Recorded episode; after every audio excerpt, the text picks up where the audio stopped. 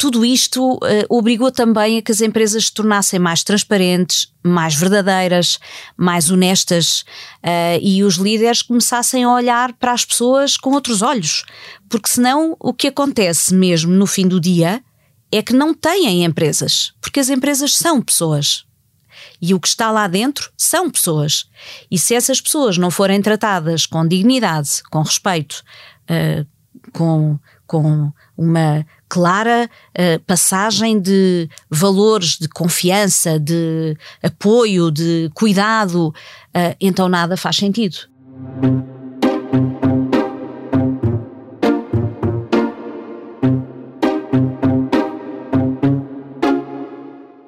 Olá, bem-vindos de volta ao podcast do Expresso O Céu é o Limite, um podcast sobre carreiras e liderança, sem gravata nem saltos altos, onde o formalismo fica à porta. Semanalmente dou-lhe a conhecer a pessoa por detrás do líder e recebo neste espaço os gestores que estão a marcar o presente e os que não pode perder de vista, pois prometem mudar o futuro. Proponho-lhe uma viagem pelo mundo do trabalho, da liderança e da gestão, para que saiba quem são, como começaram e onde querem chegar os líderes portugueses.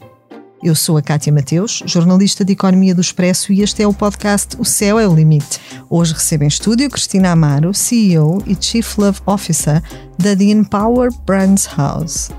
Olá Cristina, sejas muito bem-vinda ao podcast do Expresso. Olá, é um prazer estar aqui. Empoderar pessoas, marcas e empresas é o que a move diariamente. Formou-se em Publicidade e Marketing na Escola Superior de Comunicação Social, Especializou-se em marketing e gestão de imagem, mas foi o jornalismo que a conquistou. Foi jornalista da revista Exame, editora da Ganhar.net, subdiretora do suplemento de economia do já extinto semanário Euronotícias. Cristina Amaro é há quase duas décadas o rosto do Imagens de Marca, o mais antigo magazine da SIC Notícias, onde é simultaneamente autora e pivô. Em paralelo, é também presidente executiva e Chief Love Officer da Dean Power Brands House, fundador e presidente da Brands Community. Considerada uma das melhores líderes de equipa em Portugal e um dos 10 CEOs digitais uh, mais relevantes, soma distinções pelo seu caráter empreendedor, visionário e inovador. Entre pares, é reconhecida como uma líder carismática e uma inspiração no que diz respeito à resiliência e transformação de sonhos em projetos pratica uma liderança empática, inspiradora, onde o amor é a peça central na engrenagem da gestão, e explicam no livro que acaba de lançar, Chief Love Officer. O Céu é o Limite teve o patrocínio do Manpower Group. Porque quando se combinam pessoas talentosas com empresas inovadoras, é possível construir um futuro mais brilhante.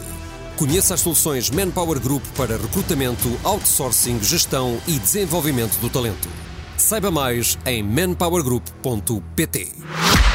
Cristina, juntar as palavras amor e negócios na mesma frase uh, seria algo impensável há um par de anos. O que é que mudou para que isto seja hoje uh, mais possível, se calhar ainda não tão possível como desejaríamos? Eu acho que hum, a evolução dos tempos hum, fez imensas provocações, tanto nas pessoas em si, como nas empresas, nas organizações. Um, e se já havia uma tendência uh, para um, a proximidade uh, na gestão entre quem é liderado e quem lidera, um, penso que a pandemia pode ter sido aqui um catalisador, um acelerador uh, de uma nova forma de gestão nas empresas.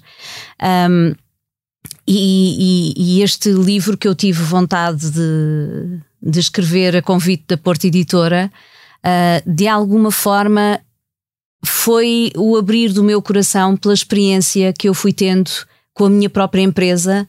Um, não sendo eu uh, formada em gestão, tive que aprender uh, a, a fazer gestão e a liderar pessoas, muitas vezes sozinha, aprender fazendo. Um, e, e, e, eu própria senti muito a diferença entre uh, aqueles momentos em que muita gente mais com mais experiência de gestão me dizia não, mas tu não podes ser tão envolvida, tu não podes sentir que és a mãe das pessoas, tu tens que te, te afastar, senão sofres imenso. E eu nunca fui assim. Eu sempre olhei para a minha equipa uh, sendo eu um deles e, e, e, eles sempre foram um bocadinho de mim e, e, e, e todos os sucessos que eu tive na minha casa, na nossa empresa, com as minhas pessoas, uh, foram um, decorrentes de proximidade.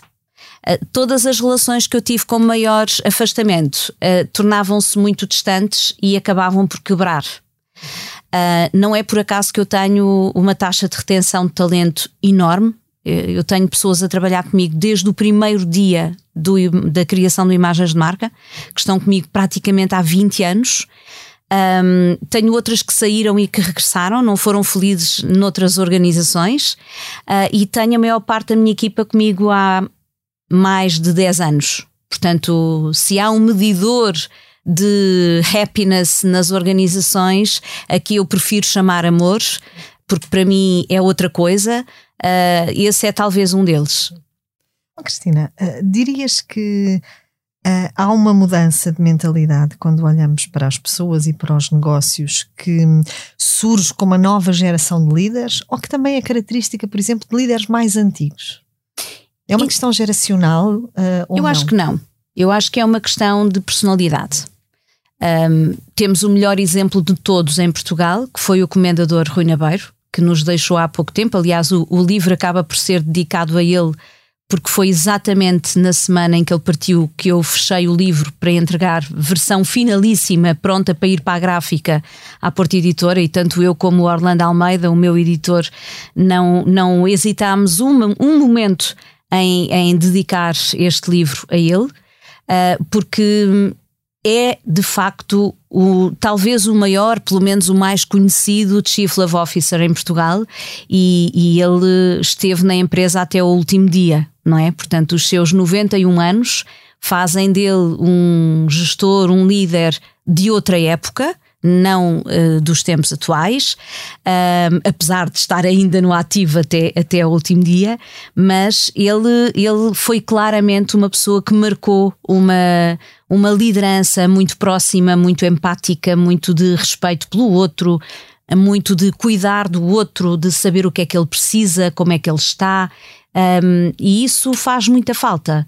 Uh, e, e, eu acho que não tem a ver com a época em que estamos ou estávamos uh, a viver, tem a ver com as pessoas, com a forma como elas são, como elas sentem a vida, como, como olham para o que está à sua volta.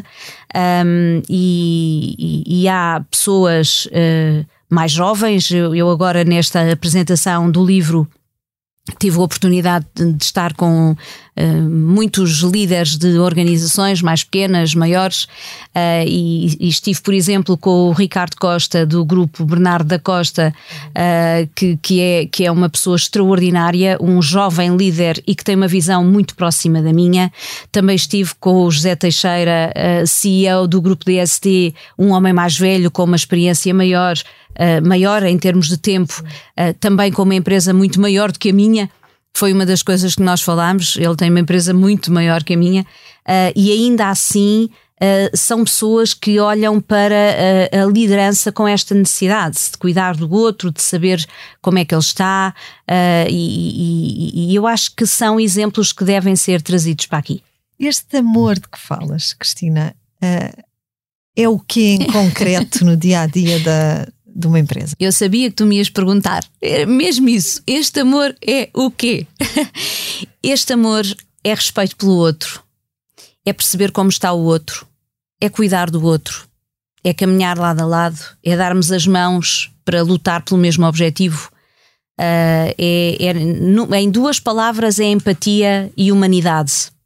Uh, nós passamos a maior parte do nosso tempo de vida dentro das empresas nos locais onde estamos a trabalhar. E eu digo empresas, empresa aqui cabe tudo, cabe uma, uma instituição, uma organização, eh, seja da função pública ou da privada. É, é a organização onde eu estou a trabalhar, a desempenhar as minhas, as minhas funções no dia a dia. E esse tempo, um, que é tanto e tão grande, se não for um tempo de qualidade, nós não acabamos por sofrer, não por estar ali alegres e, e, e, e de coração tranquilo e com a cabeça arrumada, porque é assim que nós, na verdade, conseguimos ser produtivos. Uh, isto não é um romance, Kátia. Este livro não fala de, cor de, coisas cor-de-rosa, não pretende ser nada disso. Ele é um livro que fala de realidade Fala da minha, fala de outras realidades, de pessoas com quem eu já me cruzei ao longo dos meus vinte uh, e poucos anos de carreira dentro destas áreas mais próximas das empresas.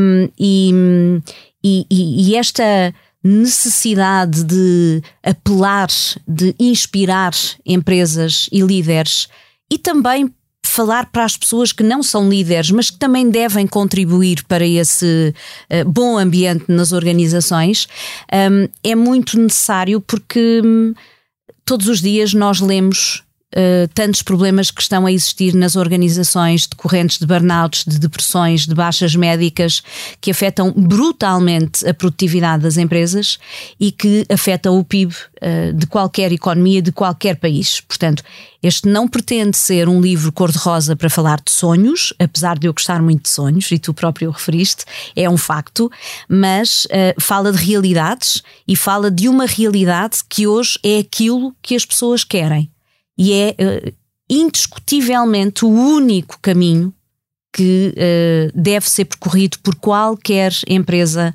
por qualquer organização, para que no século XXI possamos ter empresas mais felizes, mais produtivas e economias mais ricas.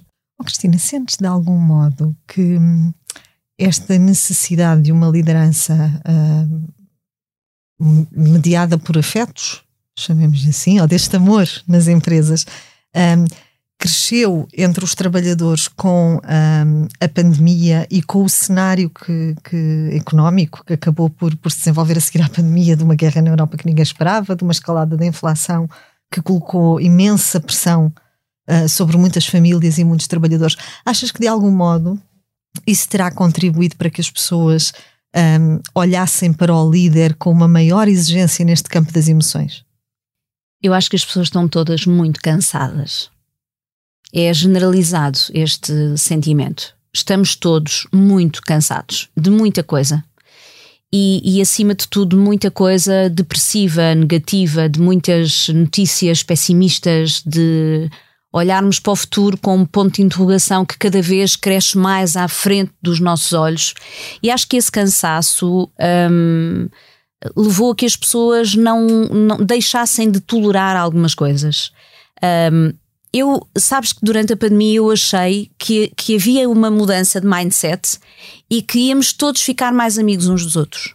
A, a versão romântica da Cristina. Pronto, ok, agora, epá, finalmente vamos ser mais humanos, vamos ajudar-nos mais, vamos, eu levo-te as compras a casa, tu levas à minha. Esquece, não aconteceu nada disso a seguir. Acho que em muitos casos as pessoas até ficaram mais egoístas.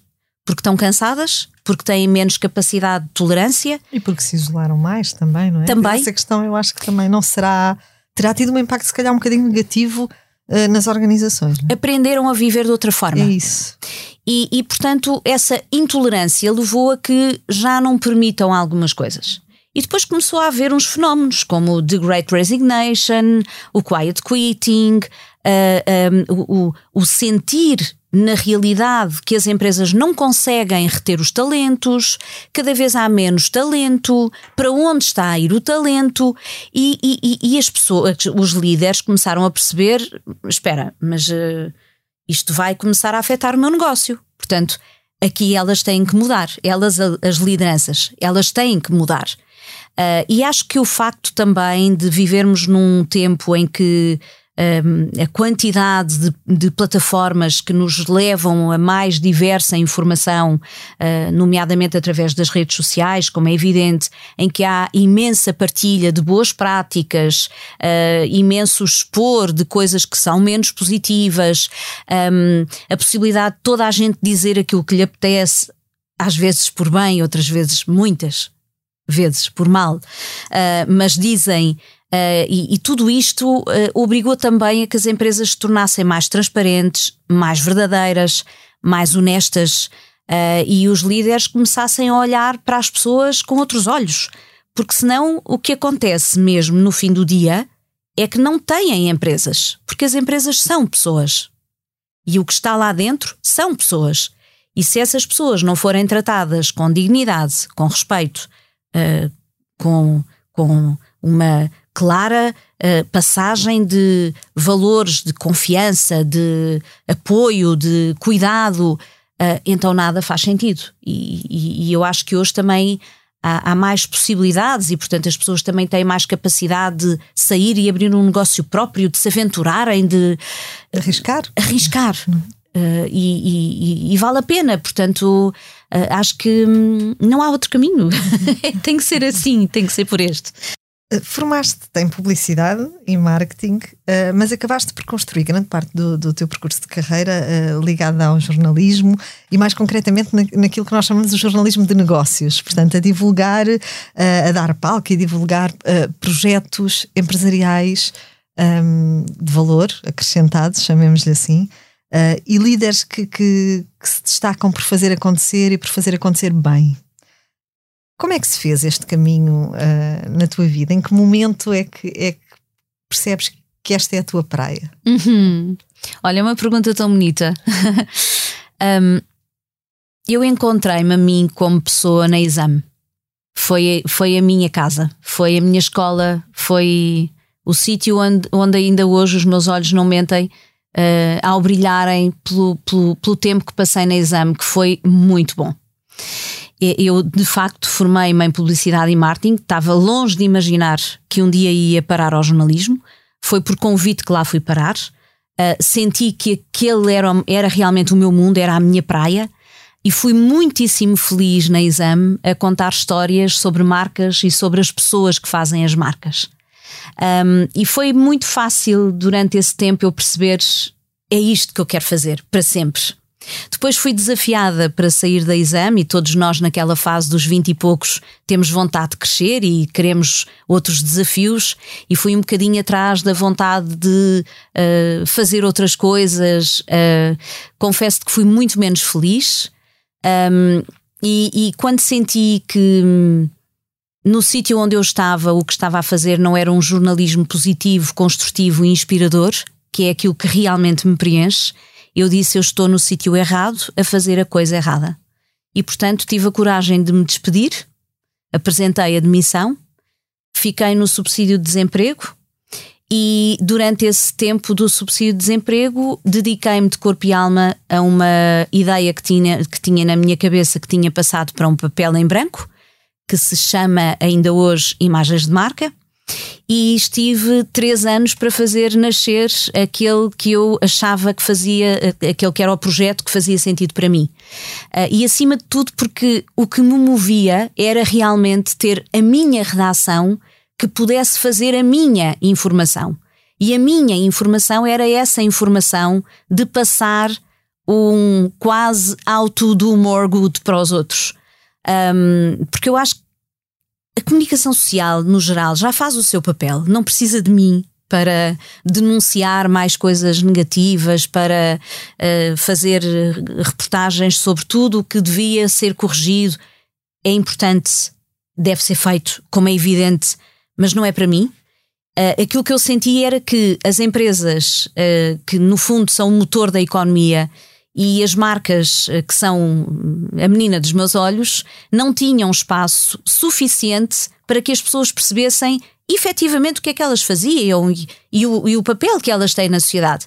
Um, e, e, felizmente tive a sorte de uh, outro Ricardo Costa, o da SIC Notícias, na altura, ter, ter gostado da ideia do projeto e termos conseguido pôr o Imagens de Marca no ar e olha, e 20 anos praticamente depois, cá está ele, continua ainda cá.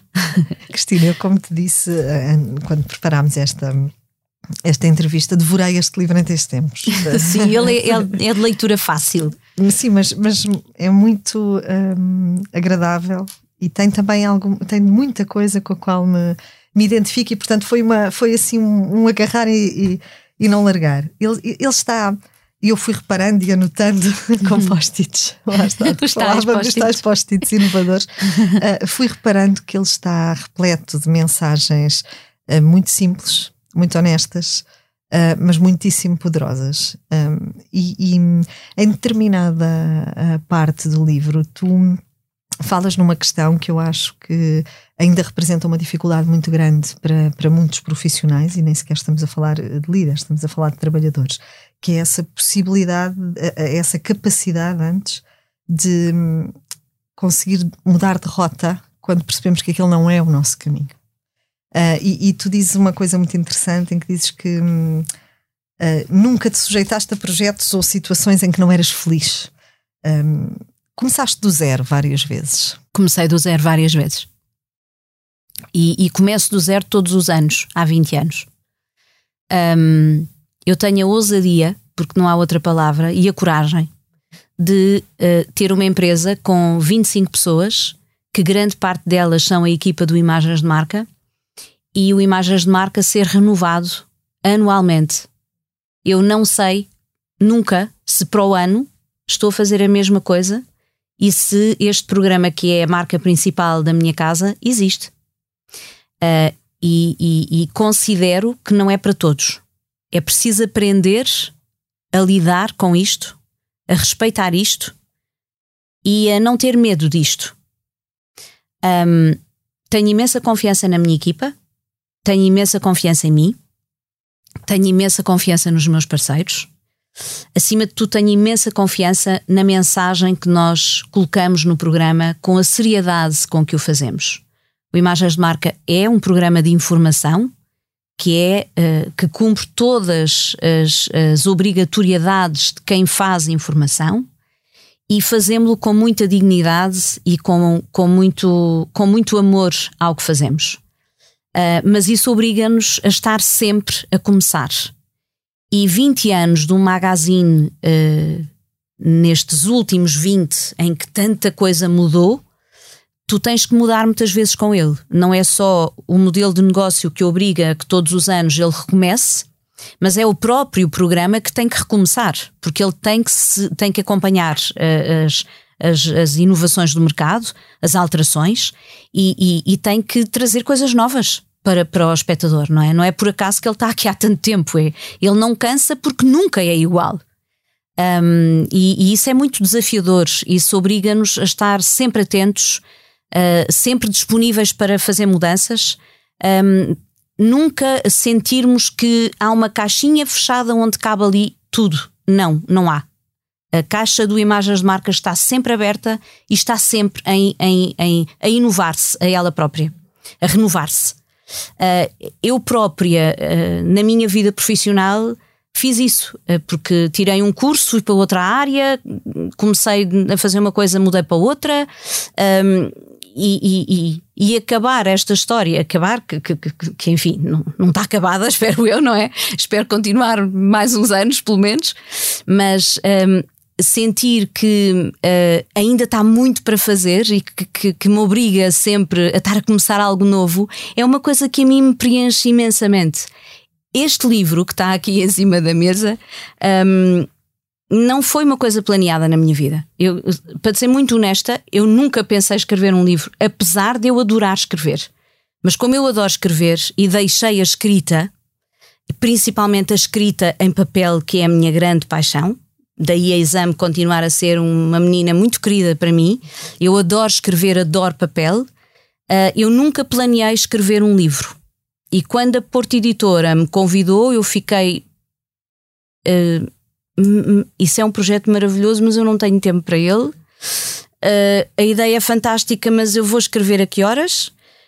Um, mas ao mesmo tempo disse a mim mesma: não vais dizer que não, porque é impossível. Tu adoras escrever, portanto, começa lá esse projeto.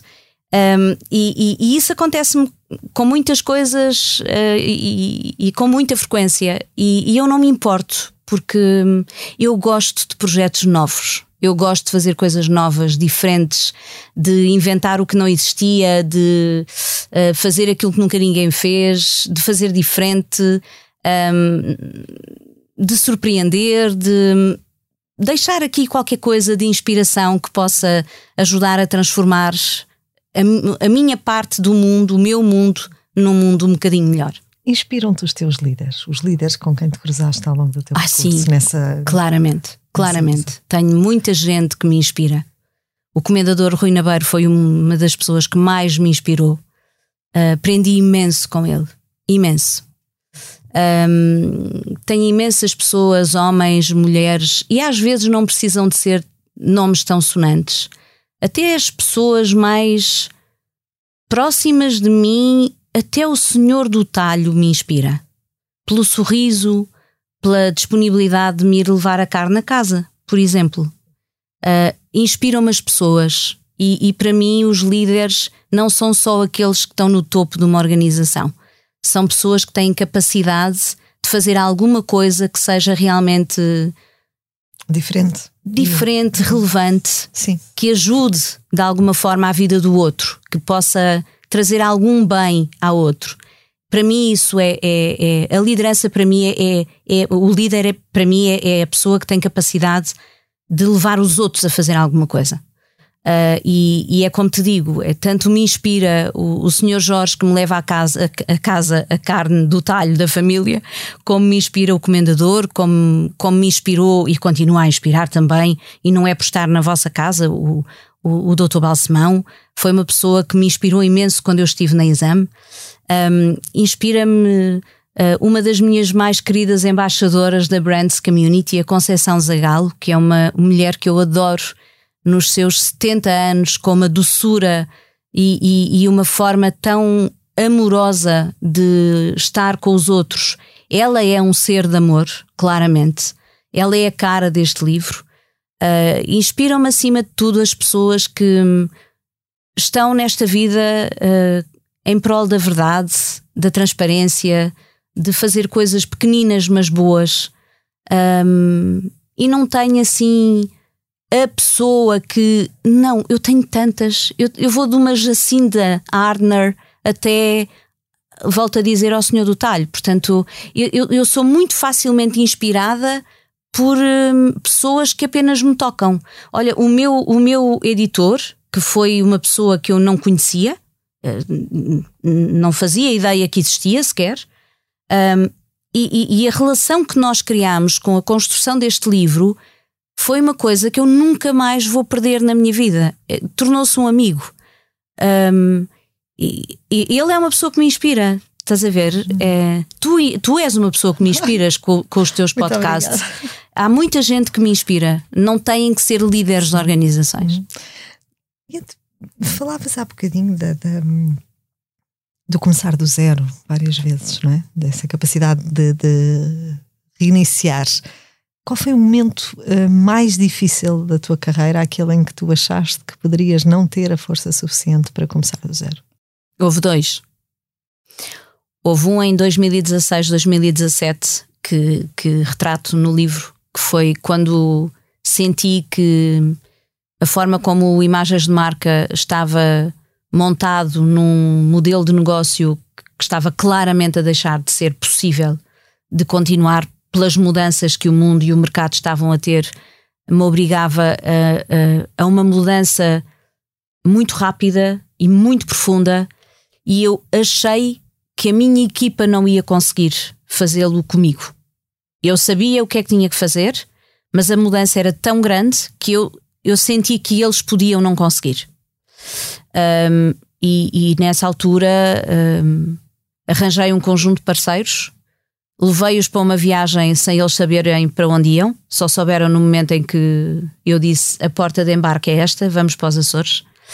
E estivemos lá uns dias a destruir literalmente tudo o que tínhamos construído e já estávamos a falar de muitos anos de, de, de trabalho, mais de 10.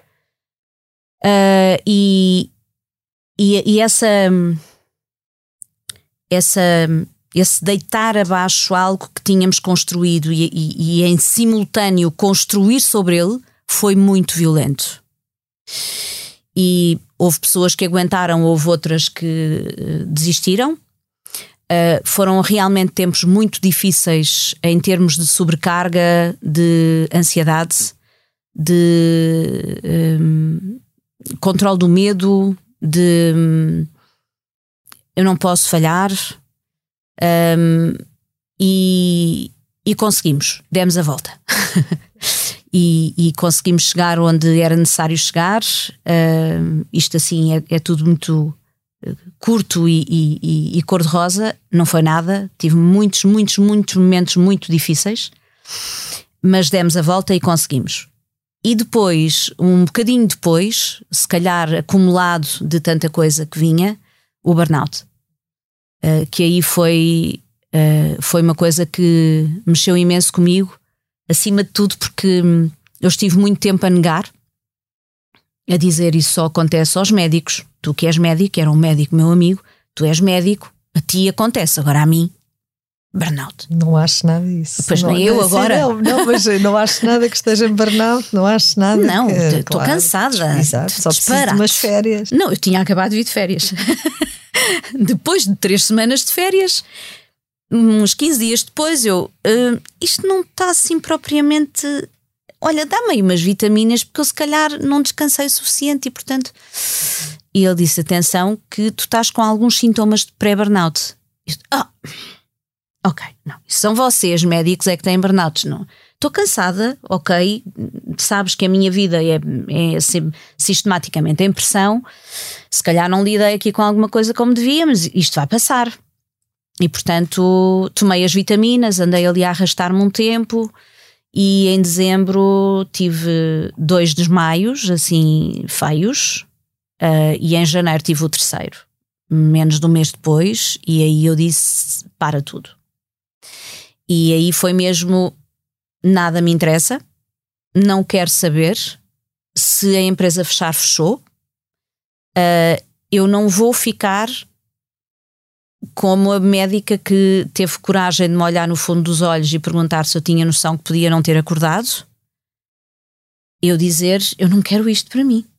Portanto, doa a quem doer e custo custar. Na altura fui muitíssimo aconselhada para guardar para mim o burnout e de não falar dele publicamente, porque havia o estigma de vais ficar com o rótulo na testa. Foi isto que me foi dito. E eu disse: não, não vou. E eu não vou dizer que não estou com burnout. Eu vou assumir que estou com burnout, porque se há tanta gente que me diz que eu sou uma inspiração pelas coisas boas que faço, então eu tenho obrigação de partilhar uma coisa que pode acontecer a qualquer pessoa, porque eu não tive noção e outras pessoas podem não ter, e esticar a corda todos esticamos. Eu dormia estupidamente pouco, entre duas a quatro horas por, por noite. Não me chamo Marcelo Rebelo de Souza. Eu acho que ele consegue, eu não consegui. E, e achei que seis horas era perfeitamente. Estava para três dias. Claro que correu mal e, portanto, eu cedi literalmente sem conseguir controlar o meu corpo. E isso assustou-me muito.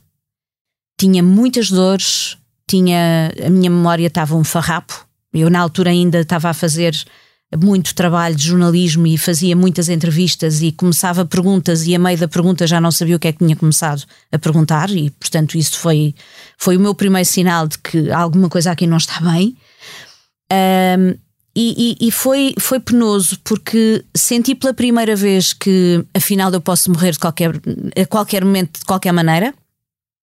Eu não sou eterna, acho que ainda não tinha pensado sequer no assunto, não era tema, ainda não tenho idade para pensar nisso, uh, mas um, senti todas as minhas fragilidades e, e isso mudou-me imenso. Uh, como pessoa, como líder, uh, como, como ser humano no seu todo. Para melhor, felizmente. Como é que se sai de uma situação de burnout e se regressa à realidade? Os conselhos que eu tive da médica na altura foi: eu perguntei-lhe se as cadeiras se invertessem, o que é que fazia? E ela disse: eu parava três semanas no mínimo, mas sem telefone, sem ninguém, sem computador, sem televisão, sem jornal, sem nada que a possa preocupar. E eu falei com a minha família e falei com a minha empresa, com os diretores e disse: Eu vou fazer isto. Eu vou três semanas sozinha, e fui três semanas sozinha para o Algarve.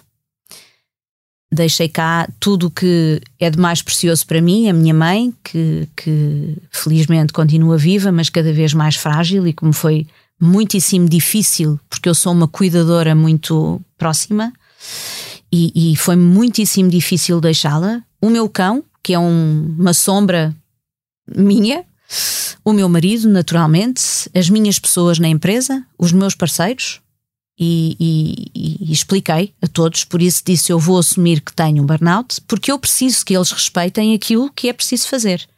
E portanto aquilo que eu fiz foi exatamente parar literalmente três semanas sem me preocupar com nada e consegui fazer isso sem agarrar no telefone, sem nada. Eu, eu estive a cuidar de mim.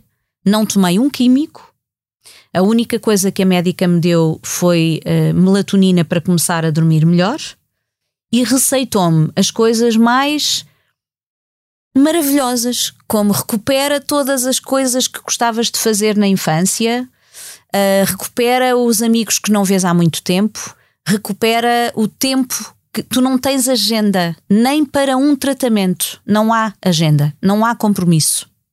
O teu corpo vai fazer aquilo que ele te mandar fazer. E portanto foi isso que eu fiz. Foi o meu corpo físico, a minha mente, uh, mandaram em mim Uh, eu colei essas três semanas com mais duas que tinha marcadas, porque inicialmente nem sequer podia viajar de avião, nem sequer, nem sequer conduzir, porque uh, a descrição que eu lhe fiz não era propriamente simpática, portanto eu própria compreendi que até ao volante de um momento para o outro eu podia ter um colapso e portanto ah, como me aconteceu e portanto não quis correr esse risco e três semanas depois ela já me deixou viajar, portanto colei esse tempo de paragem com duas semanas ótimas na Tailândia de férias com o meu marido e, e, e foi maravilhoso porque vim completamente recuperada. E posso-te confidenciar que nunca tive tanta capacidade de trabalho como depois do burnout. Eu acho que essa pausa me recuperou por completo e, e, e ajudou-me a fazer uma coisa, duas coisas. Uma foi perceber que a despressurização dos aviões é uma coisa que está muito mais próxima de nós do que nós imaginamos, porque a cena de a máscara pode mesmo ser necessária de usar e primeiro pões a ti e depois é que pões na criança, que é o ser mais frágil, não é? E, e, e, eu aprendi com isso que primeiro nós temos que cuidar de nós. E eu não cuidava primeiro de mim, eu cuidava sempre primeiro dos outros. Uh, e, e, outra coisa foi ter muito mais noção dos limites. Eu hoje sei quando é que não posso fazer mais o que seja a seguir. Não, é estou no meu limite e o meu limite não era o limite, é outro limite. Eu obrigo-me a ter uma, uma vida diferente porque já não admito algumas coisas que faziam antes que eu sei que foram esticar a corda até ao ponto de eu cair redonda no chão. E isso eu não quero nunca mais voltar a viver e, e, e, e, não me importo de partilhar vezes sem conta esta história para que outras pessoas compreendam que um burnout é uma coisa que nos acontece, sim, a todos, quando menos esperamos, é muito traiçoeiro, porque nós achamos que conseguimos sempre dar um bocadinho mais. E na verdade, nada é mais importante do que nós próprios enquanto estamos cá, não é? é quando estamos vivos, é a nossa vida que interessa. Uh, portanto, é aí que temos que estar. Quando regressas à empresa, encontras a máquina a funcionar. Espetacularmente. Isso tranquilizou-te? Imenso. A mim e à minha equipa. Ou seja, tu percebeste que, ok, um, eu posso ter o meu tempo, o tempo que eu preciso para mim, que isto não vai parar de mexer. Precisamente. E acho que eles próprios compreenderam que afinal também conseguiam fazer sozinhos. Eu acho que nos fez crescer a todos como equipa.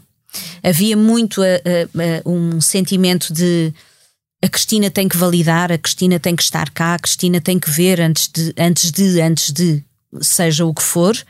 Um, e, e, e, quando eu falei com eles, uh, disse-lhes: Eu vou parar e eu não vou estar cá e vocês não vão mesmo. Precisar que eu valide o que quer que não, seja. É, têm total autonomia. Mas tem uma coisa: se houver algum erro, eu protejo-vos.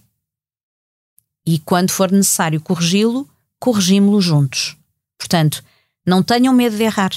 Se, se errarmos, erramos, corrigimos. Mas façam.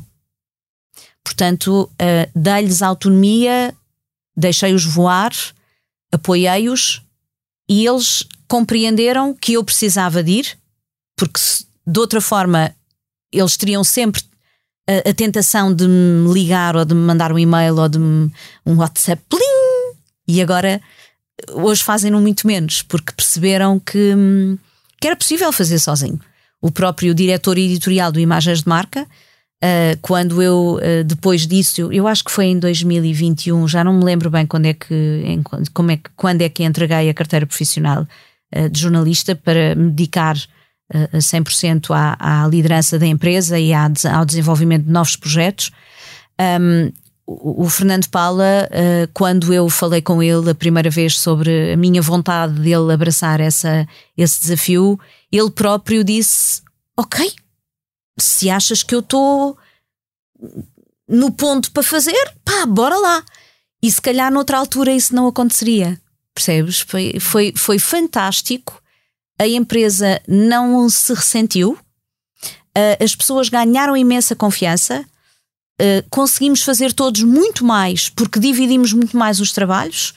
E, e eu acho que o, o, pulo da The Empower Brands House acontece precisamente nessa altura. Nessa altura. Qual é o papel de um Chief Love Officer numa empresa, Cristina? É cuidar dos outros. É claramente estar atento. É ouvir o que não se diz é, é saber escutar quando alguém quer falar e, e, e ouvir o que tem para dizer uh, com uma escuta ativa, mas também é estar atento ao que se passa e, e a pessoa não diz, mas tu percebes. Eu acho que acima de tudo um Chief Love Officer tem esse papel de perceber o que é que nas entrelinhas não é dito. Uh, se estiveres atento a um comportamento, a uma palavra, a uma atitude, a uma expressão, a uma conversa, a um resultado de trabalho. Há muitas formas de analisar. Eu não acredito na ideia de que as empresas podem e devem criar departamentos uh, para fazerem as pessoas felizes. Sou adepta de que deve existir alguém com o perfil de uh, fazer as pessoas felizes, cuidar das pessoas, mas um Chief Love Officer pode ser cada um de nós. Este livro não é escrito para CEOs. Este, este livro é escrito para as pessoas. E as pessoas podem ser cada uma. Ok? Porque, na verdade, nós vivemos em sociedade.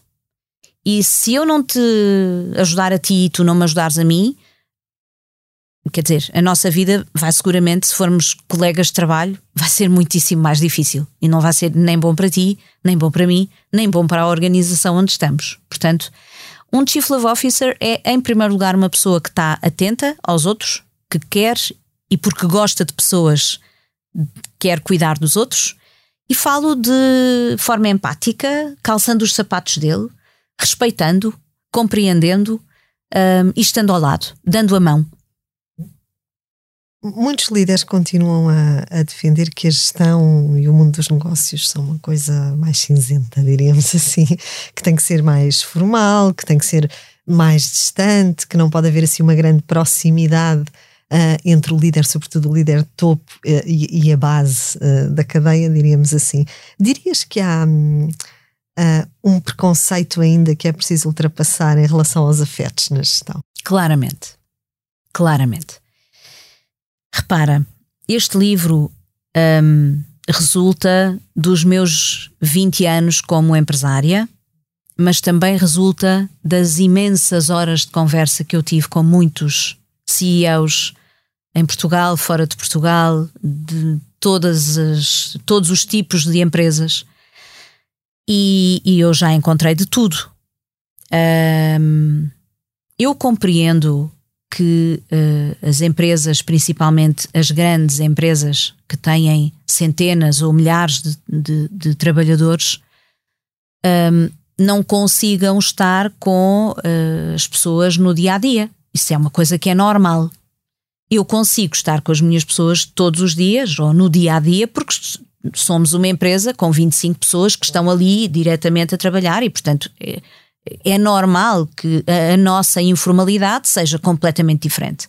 Mas esta questão da proximidade, de, de, de, de cuidar do outro, uh, deve, deve ser aplicada em qualquer tamanho de empresa, em qualquer setor, e há claramente uh, uma, um tabu em relação às emoções, aos sentimentos, e então em relação à palavra love, por amor de Deus, isso é uma lamechice. Agora, o que seria estarmos aqui a falar de amor?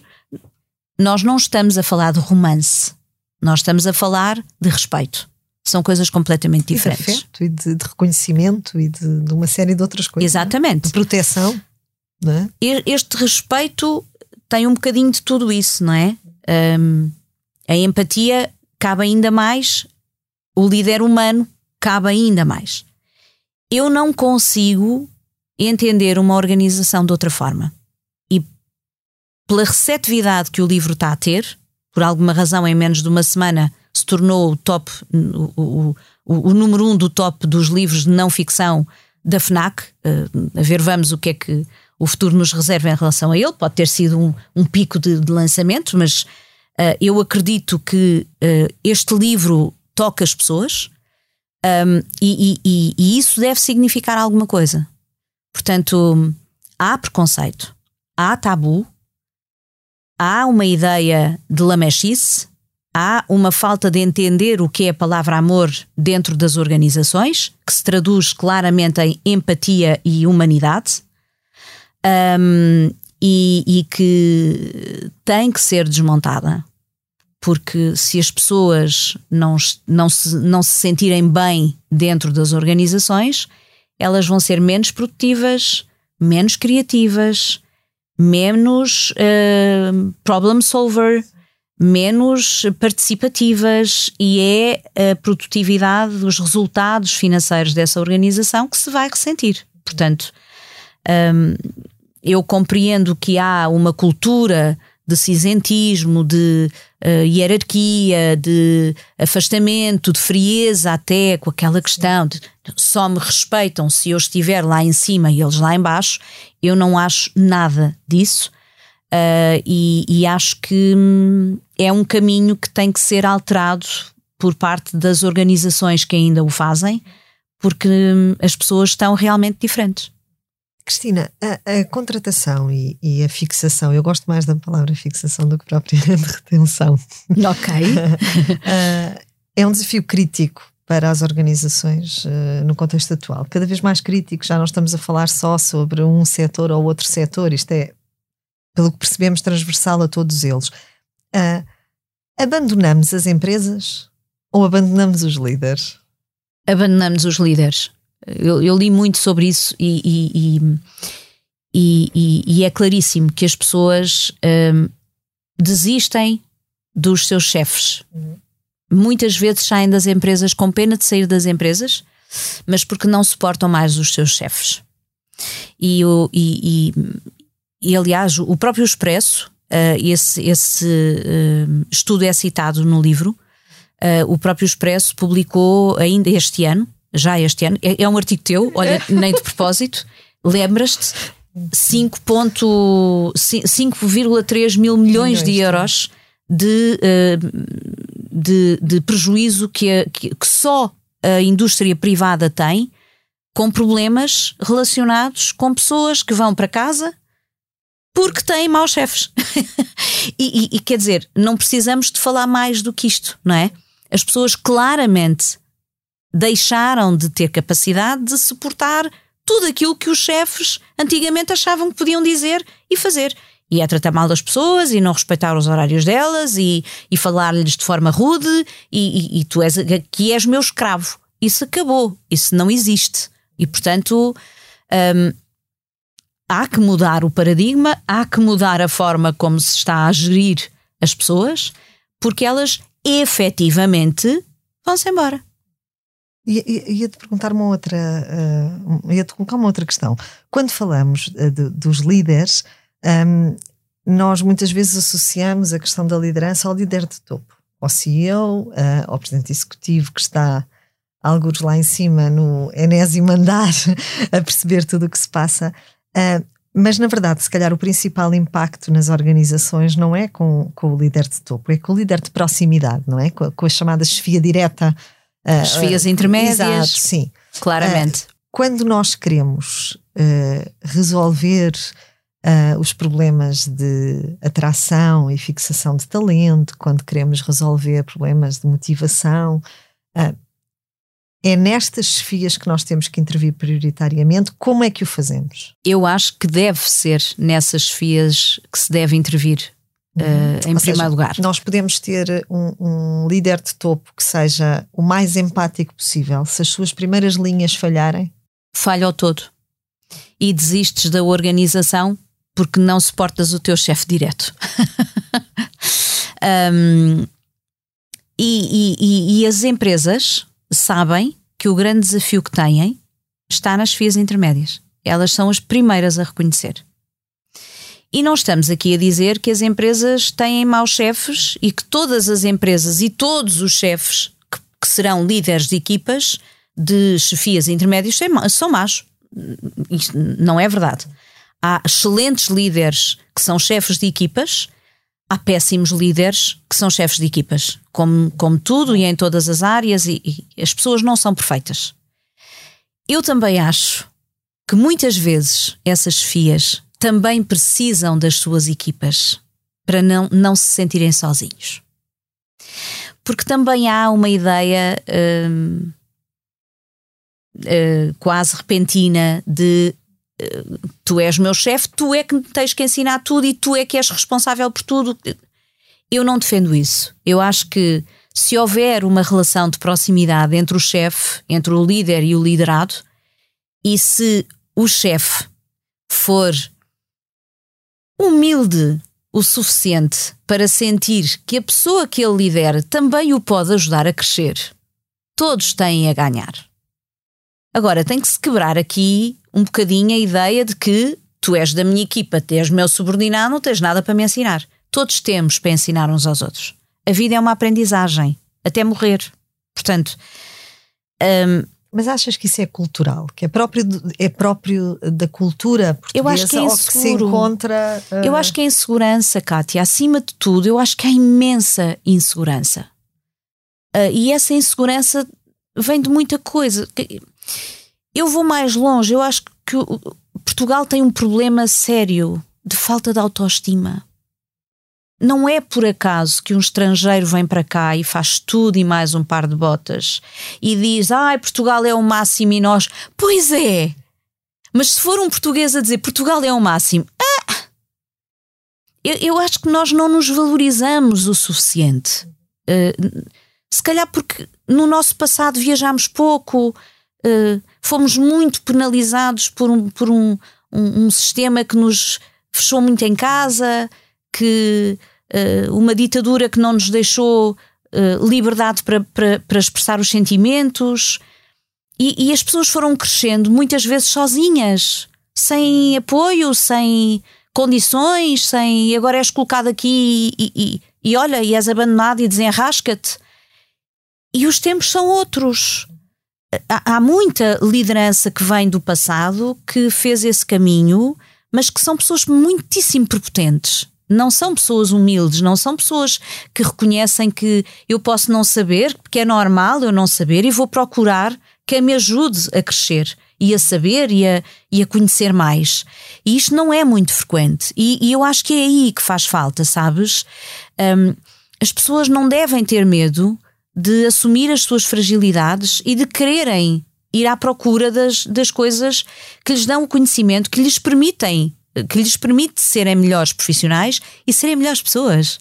Eh, eu tenho 20 anos de um, uma proximidade com, com uma pessoa eh, que me ajudou imenso em muitos momentos da minha vida e que eu hoje não recorro a ela com muita frequência eh, porque aprendi sozinha a resolver minha, os meus desafios, mas uh, tenho uma pessoa maravilhosa que é uma psicóloga, que é acima de tudo uma, uma, uma expert em desenvolvimento pessoal, uh, que se recusa a olhar para ti como uma pessoa que tem que ser tratada por um psiquiatra porque está com uma depressão, ela faz o contrário.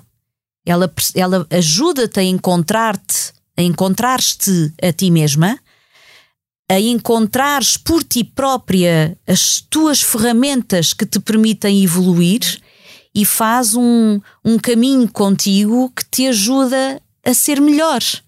E o ser melhor também é reconhecer as tuas áreas mais frágeis. E há muito medo de, de reconhecer isso. Há dias num do, do, de, numa das apresentações, foi muito engraçado, e isto, há pouco não te disse isto na, na, na pergunta onde se podia fazer, mas digo-te agora. Uh, o engenheiro uh, José Teixeira, do CEO do grupo DST, uh, fez um comentário ao livro na, na, na FNAC de Braga, onde estivemos esta semana, e dizia que eu tive a ousadia de trazer o tema do amor para o mundo dos negócios, que é um mundo onde só existem homens, eh, onde só existem, onde existem maioritariamente homens que são cinzentos, que são uh, uh, muito masculinos, não é? E, e, e isto trazer o amor para aqui não vai ser assim uma coisa fácil, porque isto no fundo vai tocar uma ideia feminista, porque o amor é uma palavra da mulher. Porque isso de alguma forma faz sentir os homens fragilizados. E foi genial este comentário dele. Genial. Nunca me tinha lembrado disso dessa forma. E é verdade.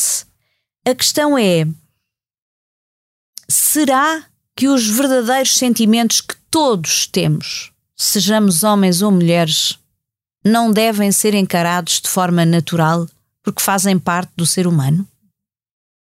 Então, mas somos máquinas e agora somos inteligência artificial com vida? Ou somos uh, efetivamente pessoas que têm emoções, que têm sentimentos, que decorrem de situações que devem ser compreendidos, respeitados, uh, falados, porque a questão é essa: é, quebra-se todo este preconceito no dia em que se tornar normal as pessoas serem pessoas normais dentro das organizações. E, e, e, e, e, se acabar de vez com a ideia de os teus problemas da tua vida uh, pessoal ficam lá fora, aqui dentro é outra coisa. Não, não é. Nós somos apenas uma pessoa e não conseguimos despir a pele do, da pessoa para agora vestir a pele da, profissional, não é? Eu vou todos os dias trabalhar e, a, e o, o, sentimento que eu levo hoje decorre de um conjunto de situações que devem ser conversadas de forma normal, aberta, sem preconceitos. Cristina, o que é que prende um trabalhador a uma empresa? O que é que, o, que, é que o faz ficar? É o salário ou é a empatia? Eu acho que é as duas coisas hoje. Será provavelmente não, a segunda depois de cumprida a primeira. Tal e qual. Eu ia dizer isso. Se tu não tiveres um salário que te permita pagar o pão com manteiga, com tudo o que cabe num pão com manteiga, por mais empática que seja a tua organização, tu tens uma família, tens necessidades, tens também desejos, objetivos e, e, e, e tens esse direito. E tens esse direito um, e, e, e tens que ser tratado com dignidade. Portanto, a ideia de que se pode continuar a explorar as pessoas, esqueçam, porque não é por aí. Já evoluímos muito. Espero eu. um, a empatia, para mim, é talvez das coisas que mais prende as pessoas às organizações os jovens, sentes que há, há, uma questão de fundo que tem que tem uh, que está relacionada com uh, também o impacto das qualificações nas lideranças. Isto porque se diz que uh, no atual contexto em que estamos um, ehm, temos líderes tipicamente menos qualificados que as pessoas que empregam. Um, ehm, sentes que de algum modo isso pode acentuar aquela insegurança de que falavas há pouco e que faz, se calhar, o líder ter uma posição mais autoritária, uh, não se permitindo uh, eventualmente ter a abertura suficiente para aprender com aqueles a quem também ensina, no fundo, não é? Aprender com as suas equipas da mesma forma que as suas equipas aprendem consigo. Sentes que isso pode ser, de algum modo, a base para que se perpetue essa cultura do cinzentismo e do autoritarismo uh, que ainda vigora em muitas empresas? Eu acho que não há outra forma das empresas e as pessoas que nelas trabalham de estarem bem uh, a não ser o respeito. Um, eu que sou um jovem super qualificado, entro numa empresa e se vou com uma postura de arrogância que tenho por ter um mestrado e ser expert em não sei quê, vou pôr esta empresa que tem 60 eh, anos de mercado na ordem. Hum, quer dizer, não vou tecer comentários. O líder que tem menos formação, que olha para um miúdo acabado de chegar com a arrogância de agora quem és tu que vens para aqui que sabes que tens a mania que sabes tudo, também não, também não vou comentar. Portanto, a intergeracionalidade é um tema. E difícil. E nunca é a primeira vez no tempo que estamos a viver atualmente em que se podem sentar cinco gerações à mesma mesa das negociações. Se não houver respeito do mais novo, que tem a energia que o mais velho precisa, e o mais velho, uh, pelo conhecimento que ele também traz, se uh, a energia do mais novo e o saber do mais velho não se juntarem com respeito, estamos a perder a maior das oportunidades de transformarmos as empresas. Porque a questão é esta: é o momento em que estamos, o momento que estamos a viver, permite-nos transformar as empresas para algo muito melhor. Agora, se há capacidade, humildade, uh, capacidade de compreensão da oportunidade e uh, humildade para se perceber que se houver este, este, respeito mútuo as coisas podem ser muito melhores, então perdemos uma enorme uh, possibilidade de transformar as organizações. E isto quase que é um, um, um PRR uh, da, da, geracional, estás a ver? É, isto é uma injeção de oportunidades que o, o, o casamento entre o saber e a energia pode ser único.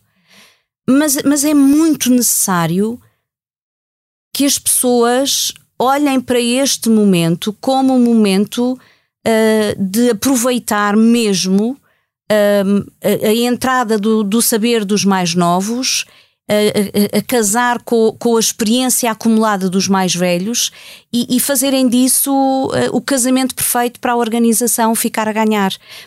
Eu adoraria que este livro inspirasse os mais velhos e os mais novos e que pudesse ser um catalisador para isso acontecer. Assim esperamos, Cristina. Fechamos assim o episódio de hoje do Céu é o Limite, que contou com a edição em sonoplastia a cargo de Salomé Rita. Tivemos connosco Cristina Amar, CEO da Empower Brands House. Obrigada, Cristina. Foi um prazer receber-te.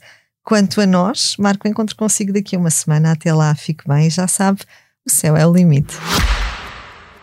O Céu é o Limite tem o patrocínio do Manpower Group. Porque quando se combinam pessoas talentosas com empresas inovadoras, é possível construir um futuro mais brilhante. Conheça as soluções Manpower Group para recrutamento, outsourcing, gestão e desenvolvimento do talento. Saiba mais em manpowergroup.pt.